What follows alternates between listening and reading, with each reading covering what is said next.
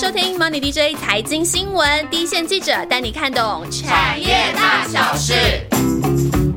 上个星期五的 DJ 有事吗？已经帮大家预告喽。今天的产业大小事是要帮大家厘清现阶段到明年股市的投资，全球有没有新的黑天鹅或者灰犀牛？我相信投资人应该也很有感觉哦。连续几周，似乎风暴的中心好像都在中国。从恒大事件啊，再到近期的能源双号的政策，突如其来的停工哦，我自己跑的台上是哀鸿遍野哦。这些到底会不会成为全球经济疫后复苏的最大变数呢？诶，有听我们的听众朋友应该都知道哦，我们 NDJ 团队最大的特色就是从来不装懂，总经的部分我们不够懂，我们就帮大家找人问到懂。今天坐在我们对面的呢，就是永丰金证券投顾经济研究处一路 follow 中国经济走势的 Bill，来先跟大家打个招呼。好，那各位 Money DJ 的听众，大家好，我是这总经研究处的研究员 Bill。中国讲到中国经济，大家最好奇的就是说，哈，以前大家已经觉得看总经很难，看中国总经好像又是难中之难。你自己的经验是什么？呃，我自己的经验是，呃，官方公布的这些经济数据啊，那其实它多多少少是有一些参考性，但还不不是，并不是到特别真实。所以呢，往往看中国经济，我还是需要配合一些可能，呃，官方的，呃，官方有很多种，呃，数据的来源，那可能要配合其他的数据，那还有一些民间的数据，再来就是很重要的是金融市场告诉我们什么，这样一起综合去研判。往往才可以得出中国最真实的结果。这个部分我们要卖个小关子哦，等会 Bill 会分享一些独家的心法，在我们的彩蛋时间，大家千万不要一定要听到最后一分钟哦。哎，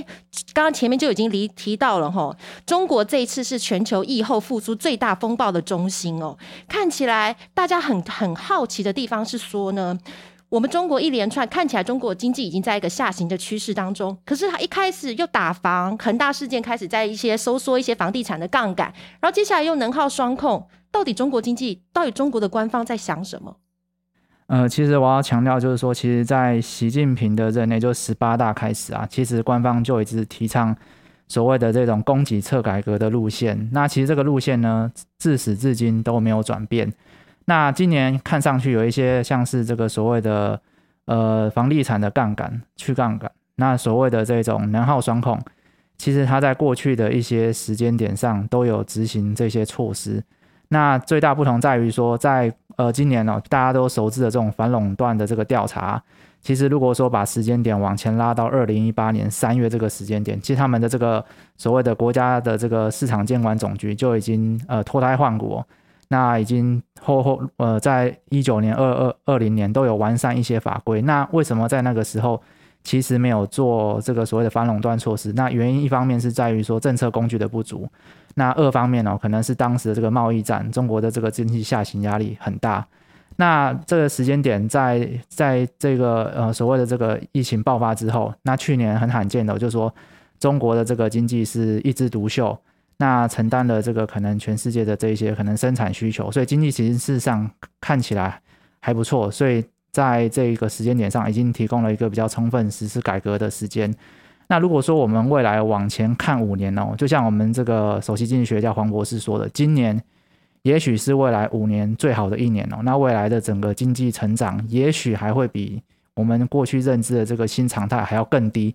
那在前后这这个考量的这个规划之下，如果说这些政策如果一部分拖到后面再做，那也许对整个经济的伤害会更大。所以今年做一连串让大家摸不着头绪，就可能伤敌呃一千自伤八百的这种。呃，匪夷所思这种调控政策是有一定的脉络存在的。嗯，也就是说，习近平刚开始，他其实是第一个是供给侧的改革，第二个是今年 GDP 的成长，其实底气相对是比较够的。接下来如果拖得越久，它的变数会越大，所以他选择在今年做，是这样子的理由嘛？那可是大家很好奇的是，中国的经济现在真的有条件可以接得起这一连串的重拳吗？呃，其实我要呃，我是认为啦，就是说，其实习近平哦，他可能是一个。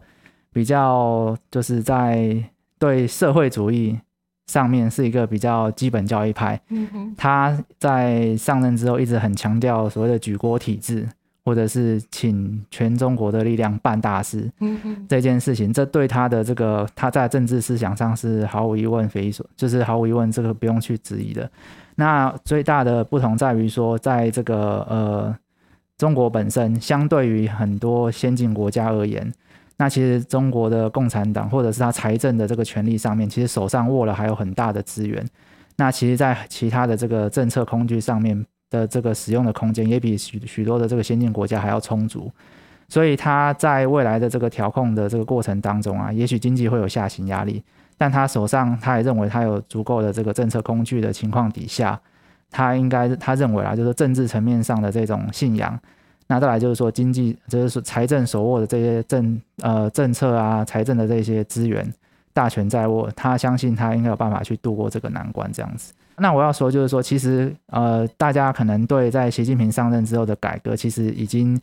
已经有点就是越往越来越担心的一个趋势啊。就是说，例如我们可能听到的，可能像国进民退啊，或者是一些可能不利于就是可能民营经济或者是一些可能新创经济的发展。对。那其实这些改革措施力度，跟在呃，如果相信比较老一辈的这个听众或比较有资历的这些可能市场先进们哦。可能对九零年代的这个所谓国企下岗这件事情，一定多多少少有影响。哇，那那那个国企下岗那个改革真的是雷厉风行，这个是措手不及，对中国经济的打击，其实从现在这个角度去看上去又更大了。但是中国还是透过自己的这一些可能，例如说像是政策啊，或者是一些可能呃内外部的，就是跟国外一些合作的方式来度过这个难关，这样子。为了要表示我们是年轻的，你刚刚讲九零年代的梗，我们一点都不知道，完全没有印象。对，不过看得出来哦，你刚刚讲说他是社会主义的一个基本教义派，看得出来他提出的一些政策，什么共同富裕啊，或者是说用社会主义来解决所有经济的争端，看起来这个真的是他的中心思想。那我们来一个一个抽丝剥茧来讲他最近的一些一连串大家看不懂的一些政策的影响。先从恒大来聊起。你自己觉得恒大的影响，后续的，就是现阶段的涟漪看起来已经蛮大了，后后续的影响还会是什么？呃，我我要强调就是说，就是说我们用一个比喻来形容恒大这个事情，那也许大家很好懂。那其实经济在做研究，常常我们会说什么见树不见林，见林不见树。我们用这个树林，然后树跟树上的鸟来比喻这件事情哦。那恒大本身哦，它其实就是树上的那一只鸟，嗯哼，是。那其实整个恒大本身的这个营运状况，那其实跟过去的这个所谓政策的调控上面是有所就是有抵触到的。那第二个就是说，可能本身它的这个企业营运的这个方法过于就是冒风险，那过度或对是啊。那恒大这一件事情呢，就是说，如果我们把这个恒大这个往上一层到这个树的部分的话。树我们可以比喻成什么？像房地产的市场，整体的房地产，对整体的房地产市场。那整体的房地产市场这一块哦，那其实恒大它不是导致整个房市下行的一个原因，而是反过来哦，是因为房市的下行而导致了恒大这件事情。是啊，那像这个树的这件事，树这棵树就是所谓的这个房地产市场哦。那其实我们就我们的目前的认知，因为受到调控的关系，我目前还处在一个比较下行的过程当中。对，那再来就是说到整片森林，就说这个房这棵树或者这片森这个房地产市场下行之后会出现什么问题哦？其实我们都知道，呃，中国已经对整个恒大的后续的处置多少有一些动作出来的。是对，那其实不外乎还是大家认知里面的就是利用所谓的这个地方啊、国企的资源，或者是一些民间的力量来进行这个恒大后续的一些，例如说像是这个建设中的这个房屋哦去往。把它就是交顺利的保交房这样子，但这个做的事情本身还是有一些代价存在的。它也许就是可以去缓和短期恒大带来的经济的影响。不过，因为房地产的市场毕竟是无论摆在哪个国家都很大，那只要这个房地产市场没有做搞不好，其实很难穿过水无痕。所以我们往上一层到这个所谓的这个林，就是森林这一块，就是说。是啊，这个树木会怎么影响这片森林哦？那我想这个片这片森林代表的可能就是中国的一些未来哦，就是一些地方体系的一些资源调度的这个空间已经受到了一些压缩，所以在未来的这个包括我们认知里面的可能像是所谓这种城投平台啊，或者是一些体质不好的这一些地方财政甚至到一些城商行的或农商行哦，过去可能因为宽松的环境掩盖住的风险就会暴露出来这样子。所以最后恒大它虽然是一个房地产的 issue，但它最后长时间来看，它最终会导致可能一连串大家过去认知里面一些可能像是一些国企违约，那地方政府的这个财政吃紧的问题更严重，那甚至导致说可能比较基础的金融体系的这个呃稳健程度可能会出现一些。呃，就是说，呃，就是坍塌的现象这样子。嗯哼，那你自己看这一次那个房地产的下行周期，您刚刚有提到，其实下行周期是发生在很大事件之前的嘛，对不对？是。那这个下行周期到底会延续多久？其实这边提供这个听众我们的这个业界的两种判断错判断的方法。那第一种就是当然在历史经验法，因为一般来说。在中国的这个房地产的这个下行的这个周期哦，就大概是差不多一年半到两年，就是十八到二十四个月。那其实就恒大呃中国的房地产的事情，呃，就是房地产的这个下行哦，其实严格说起来，应该要最早追溯到去年七月底。那这个官方哦，这个可能包括像是银保监会或者是召集了一些这个所谓大型的房企开会，那其实会议上。那个这个这一些大老板们就知道要出什么事情了。嗯，他讲了什么话吗？我想应该就是不外乎就是，哎，你要可能就是，哎，杠杆别再举了，我后面有一些措施出来，你可能会有很有很危险哦。嗯，所以我就是在八月就出了所谓的这个三条红线的政策。那其实。一般来说，在这个情况底下，其实企业就已经相继开始做所谓的策略调整了啦。所以我会以那个时间点做所谓房市下行的一个起点。那如果说你把它往后加大概十八到二十四个月的话，那其实这一波从历史经验法则来看，这一波房市下行，以这个角度来判断，也会到明年的第二季或第三季。那另外一种判断方法就是说，我们一般还是会做所谓的这种。景气循环的这种长跟短啊，我们往往会依赖一个很重要的经济指标的所谓的这种峰值跟谷底的方式来去判断啊。那其实我们找了他们官方统计局发布的这个所谓国防景气指数，那算是呃中国这个业界里面公就是比较周就是公公众认知可以参考的一个指其中一个指标之一啦。其实一般来说，一一般来说就是经济指标往往是落后在整个可能市场的调整或者是政策。出台之后，但是它多少还是有一些参考的价值哦。那其实这个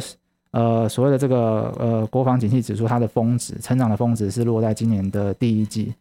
那如果我们前面的这个推论是正确，就是说这个经济数据本身本来就有一些落后了，所以一般来说我们不宜把它在可能就是抓可能十八到二十四个月，我们会把它缩减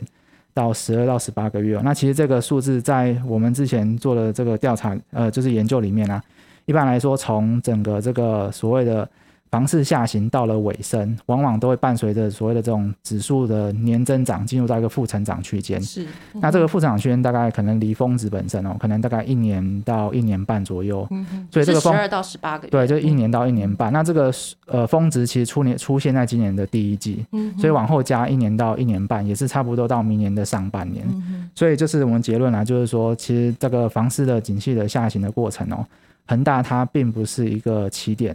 那它是一个过程，但恒大会加深这个下行过程的一些压力。嗯嗯，对，那也许可能整个房地产要到可能比较明朗的一个情况，可能要到明年的上半年。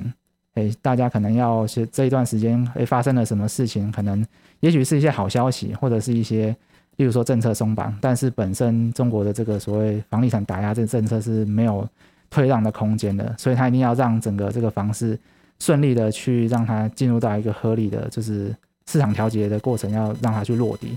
所以这个时间点就是落在可能明年上，至少要看到明年上半年。那在这样子的前提之下，他还在搞能耗双控的这个部分，看起来制造业跟房地产都是他 GDP 的大宗。那这个部分他的思维逻辑又是什么呢？嗯，其实我要提到就是说，其实能耗双控这件事情呢，其实在二零一一年就已经写入了这个可能他们官方的一些文件里面。那第二个就是说，它其实它每年都会有能耗双控的一个要求存在。那只是在于说，去年因为疫情的影响，它其实在能耗双控的这个目标上就没有做的这么的严格。嗯。所以呢，使得说有一部分的这个所谓呃地方政府，因为毕竟去年大概唯一运作正常的世界工厂，大概只剩中国对工厂真的对。只有中国的工厂当然当然还有台湾啊，台湾嗯表现更好，但中国毕竟还是承揽了全世界大部分的这个生产的需求，所以呢，在很多种政策的这个或经济的一些要求底下，其实能源地方政府也是有点爱莫能助了。它当然第一个重要的，但是要保民生跟经济嘛。是，所以去年我们就看到有一些地方政府的这个能耗的这个指标，它原本应该是要下降的，反而是会逆势上升。这里面又以这个浙江上升的最幅度最大，就是这次风暴中心，呃，算是吧，嗯嗯是啊。所以在这个情况底下哦，就是说这个事情，哎，这个中央政府在上半年哦，可能因为全球的这个出口还是一个高峰嘛，可能还是哎睁一只眼闭一只眼。我我他这个中我在想是这样啊，中中央可能哎觉得我好像没有提醒地方，哎地方觉得好像我还可以继续就是以冲一下 GDP，对对，冲一下 GDP，嘿，就没想到这个八月这个发改委出了这个所谓然后双控的这个就是它的这个呃红这是这个红绿灯，对这个之后哇，大家发现这事情不太对了，很多重要的产出像广东啊、浙浙江跟江苏，嘿就亮就双控两就是红灯，大家发现好像苗头不对了。对，那九月之后就开始就雷厉风行，是执行这件措施，所以这个措施我们看到很多这种能耗双控过程当中产生了一些呃一刀切啊，或者是甚至到东北三省影响到民生的用电，嗯。这件事情概念上很像就是这个我们小学这是当学生的时候嘛，可能放暑假哇好开心啊，这个暑假作业一定是先扔一边嘛，对，最后才写对，等到要等到哇要完蛋了要开学的前一个礼拜哇，每天熬夜赶功课，哦，对啊，得不偿失啊。所以，所以某种程度上来说，就是你要强调，就是其实它能耗双控今年的目标其实是三趴。那这三趴大概是什么概念？其实二零一八年到一九年那时候贸易战的这个下行压力比较大过程当中，也是这么一个标准。但是今年的这个能耗双控本身，呃，可能出了一些我们前面提到的，可能提前透支了一些能源的使用的空间之外哦，那其实今年这个供应瓶颈，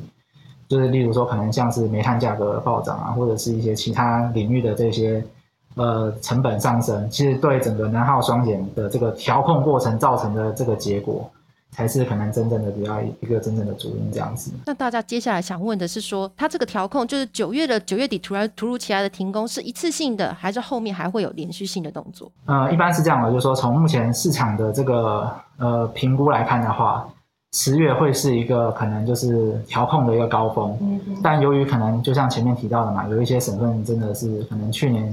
下半年开始到今年上半年，真的透支太多能源空间了。那这样说，其实中国在执行政策方面，一定是的习近平习呃认为这个碳达峰啊、碳中和这件事情，已经摆在一个政治政治任务上的一个相当一个高度了。所以我想在年内哦，这些在十月达到一个所谓的调控高峰之后，年内有一些可能透支较多能源使用空间的这个省份，还会持续面临着一些可能阶段性，啊、程度高低不一的这种调控措施、限电措施。但这一部分的话，还是主要聚焦在呃集中在所谓这种生产这一端。那民生的用电的部分的话，我相信因为最近这个中国的这个民间老百姓真的民怨沸腾了，那官方其实也下达了一些可能就是要求这个可能能源国企要全力去支持这个电力供应，然后也采购了比较多的煤炭。所以我想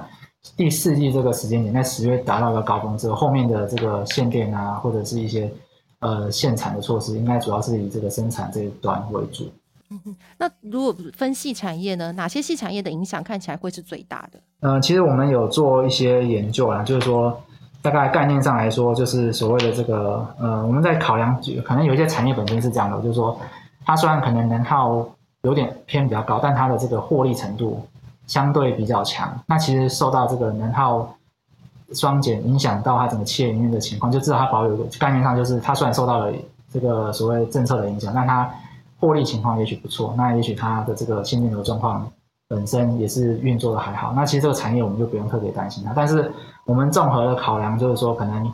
呃能源的消耗的这个结构跟它的这个所谓的这个盈利的状况下去判断了。那其实影响最大的就是大概是在这个所谓的黑色金属，特别是钢铁的这一块。那还有有色金属，就是可能是大家认知里面的这些铜啊、铝啊这些。大家强调就是说，其实这些产业就是它的这个上游，因为供给侧的关系啦，所以它在上游的这个获利能力是相对好的。它主要都聚焦冲击都对所谓这种中下游，嗯哼，对影响最大。那再来可能就像化学啊，所谓非金属原料这块，就是可能像水泥或石油等等。这些产业影响是最大的。我们手边其实有 Bill 整理的非常详细的一个，就是各个产业在于这个能耗政策下面的一些影响。我们之后会放在我们的 MDJ 产业研究室的粉丝专业，大家也可以去去详细的检看一下哦。那不过刚刚 Bill 也有之前 Bill 有提到一个很重要的观念，其实中国在能耗双控之下，它其实想做一些能源结构的调整，这个部分可以帮听众朋友再说明一下吗？那其实应该这样说，就是呃，今呃，其实从呃在确，我前面有提到嘛，就是确定以这个供给侧改革为主线的一个发展过程当中，其实他们每年都会要求一些减税降费，所以其实它的这个电力费用，本身就是在这个费用下降的一环里面。所以我们看到过去在十三呃十三五以来，大部分的时间它的这个电平均的这个使用电费都是每年都是有序的在下降。那今年可能会出现一些变化。那一方面可能就是说，在这个呃能耗双减的这个背景底下，其实再加上说这个煤炭的这个所谓的这个紧绷，其实有很多的这个体质比较不好的这个中小型的火力发电厂，其实就在这一波的这个能耗双控里面就倒下了。对，那其实我想啊，就是说，其实在这一波能耗双控，它背后隐含一个比较大的趋势，就是如果要配合一个所谓的长期的这种碳达峰或者是碳中和的这个目标里面，势必要去淘汰一些可能就是发呃可能就是发电的这个效率不是这么好、排污比较多的这些中小型的这个能源厂商，这是第一个。那第二个就是说，再再来就是说，在整个这个呃短的能源的使用的成本上面啊，其实因为中国其实我们前面提到的，就是说可能有一些这个呃发电厂。除了就是中小中小型的这种体积不大之外，它其实多少还是有领到很多的这种所谓的财政补贴。嗯，那其实前面我们提到，其实中国长期来看经济是下行的，那其实财政的这个空间是要不断的去释出，去缓和这个所谓的这种调控的这个经济改革的压力。所以我想未来这个电价的补贴，或者是一些可能相关的这些所谓的呃一些政策的这个有红利的部分。会慢慢慢慢的消失在整个这个能源产业里面。他们白话就是他们有一句很很通俗的俗语，大家应该听过嘛，就是这个改革倒逼升级这样子。对，能源产业也会未来出现这些情况。嗯是是。那现在的投资市场好像大家都先看到了您刚刚提到的上肥这一段，大家觉得供给侧有一些限缩了，所以价格就开始上涨了。那你觉得这个部分大家逻辑是对的吗？会不会反而整个供应链的就限缩，它也影响了一些一部分的需求？其实这一块啊，就是我们要从一个更更大的框架来判断，才不会就是去误读整个所谓这种政策之后。政策调控之后的这种金融资产的这个价格的波动的结果，因为目前的这个中国的经济的状况，其实在我们已经判断大概五六月就是一个拐点了啦，就是已经进入一个下行周期，所以在一个下行过下行周期过程当中，它需求已经就是有点积弱不振了。那再来就是碰上这个所谓这种供应的这种很剧烈的收紧，所以概念上来说，大家会看到整个所谓的这个可能一些原物料的成本啊，或者是一些。例如说，可能像是特定的这些股票的价格会出现一个很剧烈的上涨，但是考量整个通盘大局来说的话，一般来说在需求这么弱的情况底下，那供应的原料啊成本都这么高，最终会演变成一种类似就是有行无市的结果，所以可能就是大家看的价格，但是忘了这个需求的量，所以对，那如果说像中国的这个下行的这个趋势，在我们判断可能还没有结束的情况底下。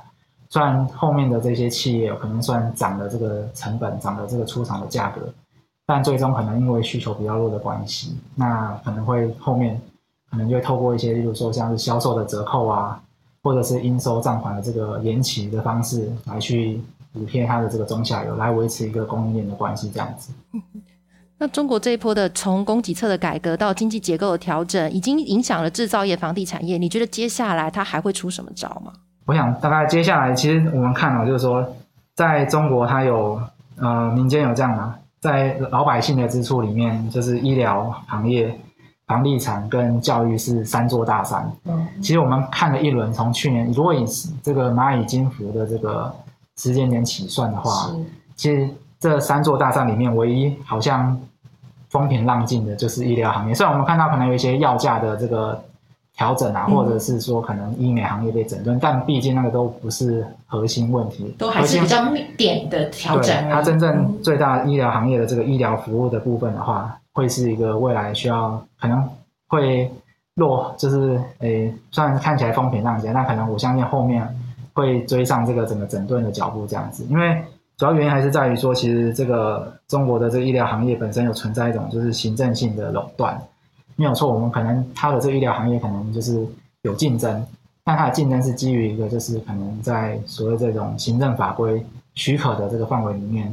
去呃去竞争这样。那所以在这情况底下，有一些地方政府可能跟一些医疗的这个大财团关系比较好，所以他某种程度上会导会隐性的阻止其他的这个医疗行业，就是可能例如说像是这个大型的医疗集团进入到那个省份或者是那个市去服务。那二方面是中国本身也缺少了比较多那种看小病、医疗分流的这种诊所，对，所以往往就是在中国往往会出现一个情况，就是如果生了一场，只要是中产阶级或者是可能像是比较像是农村的老百姓啊，生了一场重病，那真的是就是倾家荡产。是那其实中国的这个政府都都大概知道这个问题，但是医疗本身是相对比较难以处理的行业啊，因为本跟民生啊或者是一些健康的这些有很多白色巨塔嘛。是啊，是啊，就是不容易去打破它。但是官方一直都出台一些很多的政策，但他们过去几年的这个问题都发，就是过去他们的几年的这个政策的调整，都发现问题都真的出在可能地方政府的这个政策的执行上面没有落实，导致了就是说原本要求你降价，反而最后搞做了一轮回来，反而是涨价的一个结果这样子。刚刚听众朋友听到现在有一个小彩蛋要出现，大家前面我们有讲一个卖关子，对不对？Bill 看了那么久的中国经济呢，他其实要教大家一些独门的心法，不用知道这么难的一些统计学的一些背景，其实就可以看懂跟知道中国到底想做什么，中国经济后市会怎么走。现在我们就进入今天的彩蛋时间。好，那各位听众大家好，前面我们提到就是说，可能大家对整个统计局官方公布的这个数字本身哦，其实大家都其实半信半疑嘛，对吧、那其实很多财经界的朋友也会拿来调侃，但是这边就是说，其实在整个中国的这官方公布的这个数据的品质上面啊，其实金融数据本身的可信度跟参考度是相对比统计局还来得高的，这是第一点。那第二点就是说，这个金融数据本身的解读可能就没那么直观了，需要一些比较就是有一些可能有训练背景，或者是可能比较熟知一些财经的这些领域知识的这个可能投资人才会看得懂这个数据的表现。但是无论如何，就是说在这个呃官方呃官方公布的这个品质比较高的这个数据里面啊，那我认为啊，其实人民银行公布的这个社会融资的这个数据本身。是从无论从经济的这个成长，那市场的供需到整个政策的这个调控，最终出来的结果，它是一个唯一最贴近三者的一个经济数据这样子。那这个数据本身呢、它大概呃它有很多个项目构成。那其实最重要的还是在这个人民币的贷款，那还有就是他们地方政府的这个专项债券。那另外一块就是可能他们最近这几年提倡的所谓的这种。呃，供给侧改革啊，去杠杆之后的这些结果，就是可能表外融资啊，可能就是像所谓的信托融资啊、委托融资等等。那其实因为这个数字哦，就是说社融的这个本身的成长，在这近几年，他们官方其实都要求的就是不大水漫灌的背景底下，它其实它的每年的这个成长幅度哦，大概都不会脱离所谓的这个名目 GDP，就是大概是 GDP 加上这个全社会的这个通膨率。太多，大概在这个附近一到两百分点左右在波动。那所以一般来说，概念上来说，就是虽然这个社会融资的这个增成长的这个速度跟方向哦，有时候可能会领先在经济指标之前，有时候可能会呃同时，但它最终可以方便的判断，就是说，哎，我们可以简单的判断，哎，这一波景气的这个上行的这个方向跟下行的方向，什么时候可能会到了一个峰值跟谷底，要就是简单讲就是。先有一个心里有一个很简单的这个想法在那边，那这数数值也很好公布啦，就是说其实一般前面有提到的，它是跟这个名目 GDP 的本身大概不会差太多，所以只要很简单的去抓一下每年的这个成长规模的成，就它成长率换算成成长规模，然后再按比例分摊到用用季的角度下去算，其实就够了。我们大概就可以抓出就是社会融资的这个一个循环里面的谷底跟顶部，就是这个顶峰。在什么位置，那借此来判断说那时候的这个经济是不是有出现，就是说可能因为政策的调会不会呃政策的调整，或者说经济本身就已经调整到位了，哎对，然后来做一个评估这样子。刚刚讲的非常的清楚哦，就社会融资的这个部分呢，其实光一个数字就可以看出，呃，中国到底接下来它经济会怎么走，想怎么走。所以这个数字的话，在每次人行公布数字的时候，大家百季度的去调整，其实就可以秀出一些方向，作为一些投资的参考哦。那最后大家都想问，这次的中国的风暴不止影响了中国，它似乎有可能会对全世界输出通膨，会有这个压力吗？嗯，因为目前。我我想这个概念上大概是用概念上来讲啊，中国的这个生产的这个重要性，其实在今年的下半年，那它的生产出口重要性，其实在下半年就陆陆续续开始有一些呃开始减弱了，因为毕竟世界的工厂就分散出去了嘛，可能到东南亚、到东欧、到拉丁美洲等等，那只是在于说中国的这个南号双控政策一下去之后，那其实带动的可能是全世界的这个原物料的上涨。是，所以这一块某种程度上，在后面中国输出的一些产品上面，确实也有一些可能对整个未来的这个所谓这种通膨的压力会带来一些影响。但是我觉得也不用过分的去强调这个风险这样子。那主要原因在于说，其实中国的这个呃，在物价这一块还是受到他们整个宏观调控的一环啊。虽然说他们没有办法去阻止这个大趋势，但是他至少可以。缓和一些这种所谓的通膨压力。那第二个就是说，其实前面提到，就是说可能整个世界的工厂已经分散出去了，所以在这个没有像这个去年疫情那么大面积的这种供应链断裂的情况底下，其实南耗双控它应该不会是成为一个新的通膨的一个呃因子，而是说可能加剧了一段时间内的这个压力而已。谢谢 Bill，好，谢谢这个曼尼迪的听众。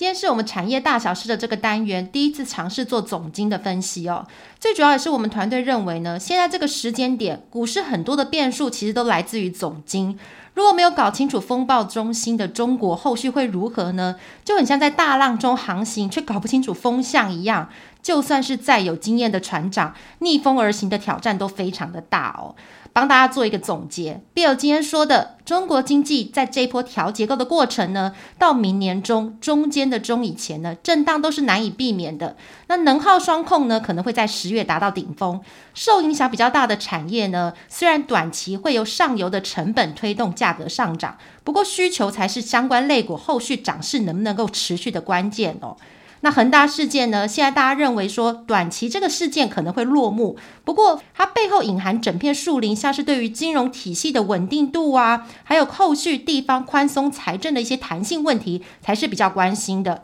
那必有私下有说啊。在入股的股号六零零零一六三个零哦的民生银行呢，是恒大最大的铺险银行。那它的体质呢，在所有同规模的大型国营之中，相对是比较弱的。那高杠杆部位的房地产的铺险部位也比较高。这家银行的股价在大举破底的话呢，可能就透露了某一种内部人的讯号，投资人要密切观察哦。那么看中国的经济呢，人民银行每个月初会公布上个月的社会融资规模。那这个会是后续经济指标，至少是前同期或者是一些先行的指标。那其实这个指标的参考性呢，会比中国经济成长的更有具有参考性哦。那最后就是进入我们最喜欢的留言时间啦。